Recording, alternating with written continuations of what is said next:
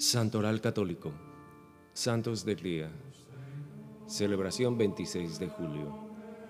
Santos Joaquín y Ana, padres de la Venerable Virgen María. Sobre Joaquín y Ana, padres de María, no hay referencias en la Biblia y no hay informaciones verídicas. Las que nos han llegado hoy se derivan de textos apócrifos, como el Protoevangelio de Santiago y el Evangelio del Pseudo Mateo, así como de la tradición. La descendencia, signo del amor de Dios. Ana parece haber sido hija de Acar y hermana de Esmeria, quien fuera madre de Isabel y por lo tanto abuela de Juan el Bautista. Joaquín es descrito como un hombre virtuoso y muy rico del linaje de David, que solía ofrecer una parte de las ganancias de sus bienes al pueblo y una parte en sacrificio a Dios. Ambos viven en Jerusalén. Casados, Joaquín y Ana no tienen hijos por 20 años. No generar descendencia para los judíos en aquel tiempo era una señal de falta de bendición y favor de Dios. Por lo tanto, un día, al llevar sus ofrendas al templo, Joaquín es increpado por un tal Rubén, tal vez un sacerdote o un escriba.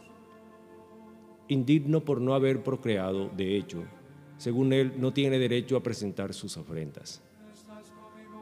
Joaquín, humillado y escandalizado por esas palabras, decide retirarse al desierto y durante 40 días y 40 noches implora a Dios, entre lágrimas y ayunos, que le dé una descendencia. Ana también pasó días en oración pidiendo a Dios la gracia de la maternidad. El anuncio del nacimiento de María.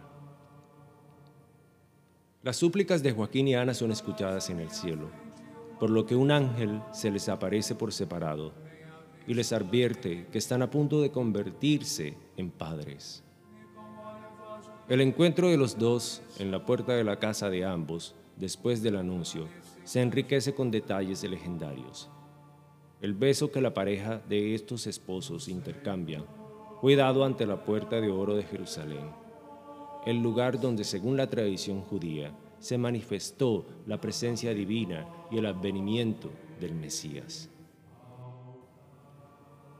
Se amplía aún la iconografía de este beso frente a la famosa puerta de los cristianos que creen que es por la que Jesús hizo su entrada en la ciudad santa el domingo de Ramos.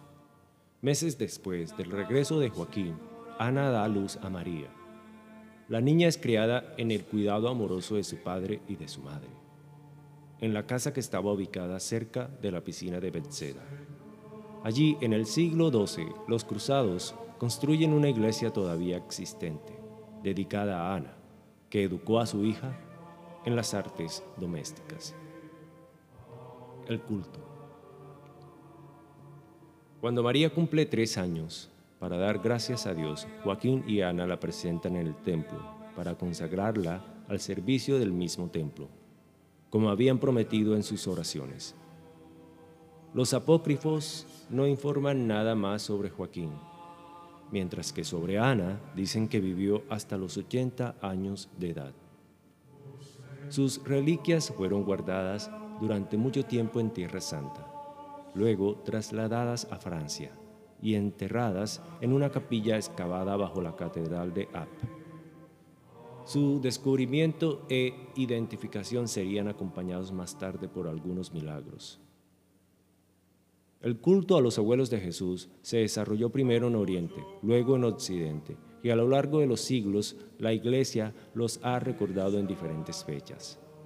En 1481 el Papa Sixto IV introdujo la fiesta de Santa Ana en el breviario romano fijando la fecha de la memoria litúrgica en el 26 de julio, transmitida como Día de la Muerte.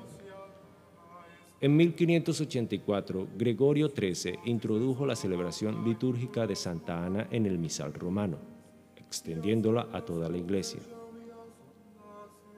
En 1510, sin embargo, fue Julio II quien introdujo la memoria de San Joaquín en el calendario litúrgico el 20 de marzo que fue trasladado varias veces a lo largo de los siguientes siglos. Con la reforma litúrgica, que siguió al Concilio Vaticano II en 1969, los padres de María fueron reunidos en una sola celebración el 26 de julio. Gracias.